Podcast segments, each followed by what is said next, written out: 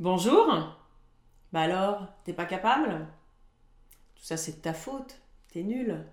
Le regard condescendant, la critique facile et pourquoi pas un peu de zizanie. L'entrée dans les jeux psychologiques par le rôle du persécuteur peut être sournoise ou violente et cherche à rabaisser l'autre pour se valoriser ou juste expurger sa frustration. Rabaisser l'autre, l'amener dans des terrains où je vais gagner facilement sont des entrées classiques dans les jeux psychologiques depuis la position de persécuteur. Pour cela, je peux souffler le chaud et le froid, utiliser l'intimidation, la flatterie, la médisance. Le répertoire de manipulation est vaste. Cela peut être masqué derrière une volonté d'efficacité ou des enjeux de pouvoir hiérarchique. Alice Miller a aussi remarquablement décrit la violence éducative justifiée par le c'est pour ton bien. L'étape suivante étant la création consciente ou inconsciente d'une dépendance. Et dans les différents acteurs du jeu, le persécuteur n'est pas le moins fragile. Un narcissique peut ainsi devenir dépendant du regard admiratif ou soumis des autres et aller de plus en plus loin dans la provocation ou la violence jusqu'à ce qu'il soit démasqué, abandonné ou rattrapé par la justice. Les jeux psychologiques ont été théorisés par Eric Berne, fondateur de l'analyse transactionnelle, et il en a décrit des dizaines dans son livre célèbre Des jeux et des hommes. Ensuite, Stephen Cartman a approfondi le sujet avec son célèbre triangle dramatique avec trois rôles victime, sauveur et persécuteur. J'ai d'autres vidéos sur le sujet si vous souhaitez creuser.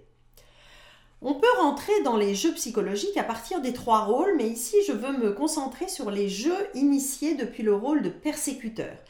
attention, je parle bien de rôle psychologique. Si vous êtes attaqué dans la rue, appelez la police et non un psychologue. Une remarque à propos du rôle du persécuteur dans un jeu psychologique. Ce n'est pas forcément une personne. Il y a des jeux victimes-sauveurs où c'est un phénomène externe, un accident, une maladie, une situation économique qui tient le rôle du persécuteur. Mais comme je veux parler ici des jeux initiés depuis cette position, je vais me limiter au rôle joué par une personne. L'objectif des jeux psychologiques est de renforcer une croyance fondamentale chez la personne qui l'initie. Des croyances, nous en avons tous et nous jouons tous et souvent à des jeux psychologiques. Souvent de manière inconsciente, sauf pour les joueurs professionnels. Dans le cas du rôle du persécuteur, ces croyances, ça peut être je dois être le meilleur et rabercer les autres pour avoir de la valeur. Dans la vie, il faut se battre, et tant pis pour les faibles. Chacun est responsable de ce qui lui arrive. Ça peut être aussi le fruit d'une éducation ou d'un environnement où la force est valorisée, style euh, cow-boy solitaire ou compétition permanente. Pour conforter ma croyance, je vais créer des situations où je peux être supérieur, voire écraser l'autre ou l'humilier. Et tant que cela marche, pourquoi arrêter? Je cherche donc une victime pour me valoriser ou parfois aussi un sauveur que je vais provoquer afin ensuite de le transformer en victime. Premier niveau de bénéfice, cela rassure mon ego. Éventuellement, je ventile mes frustrations. Et aussi, je me donne le beau rôle en justifiant cela par la faiblesse de l'autre. Alors, prenons un exemple. Il y a un nouveau poste de chef d'équipe en création et on attend que le directeur l'attribue. A priori à Michel, qui attend patiemment son tour depuis deux ans. Je vais alors court-circuiter tous ces besogneux et taper haut, me faire bien voir par le grand patron et récupérer le poste. 1. Je suis la meilleure. Et 2. Finalement, ça leur apprendra, ils n'avaient qu'à se bouger. Tant que personne ne se met en travers de mon chemin, pourquoi arrêter? Évidemment, si je trouve plus fort que moi ou que je suis rattrapé par la loi ou le règlement intérieur, je perds gros et peux me retrouver victime de mon jeu. Dans le cas de la guerre hiérarchique, ça pourrait devenir Michel, pas si faible ni victime que cela, décide de se battre et possède un réseau bien supérieur au mien. Ou bien une autorité, supérieure, syndicat, règlement, etc., prend le rôle du sauveur. Je perds la partie et hop, le triangle a pivoté. Je deviens par exemple victime du sauveur, supérieur, syndicat, etc., devenu persécuteur qui me rappelle à l'ordre ou me mute à Pétaouchnok. Le persécuteur peut avancer masqué. Et il y a un jeu classique que vous avez sans doute déjà tous vécu. Quelqu'un vient vous exposer son problème, semble demander de l'aide, mais refute toutes vos suggestions de solutions. C'est le jeu du oui mais. Rien n'est possible, elle y a déjà pensé à tout, tout essayé. La fausse victime peut ainsi vous démontrer que finalement, vous n'êtes pas si intelligent que cela et vous rabaisser. En plus, dans une relation, il y a un historique des non-dits, des enjeux qui rendent la situation complexe, parfois illisible.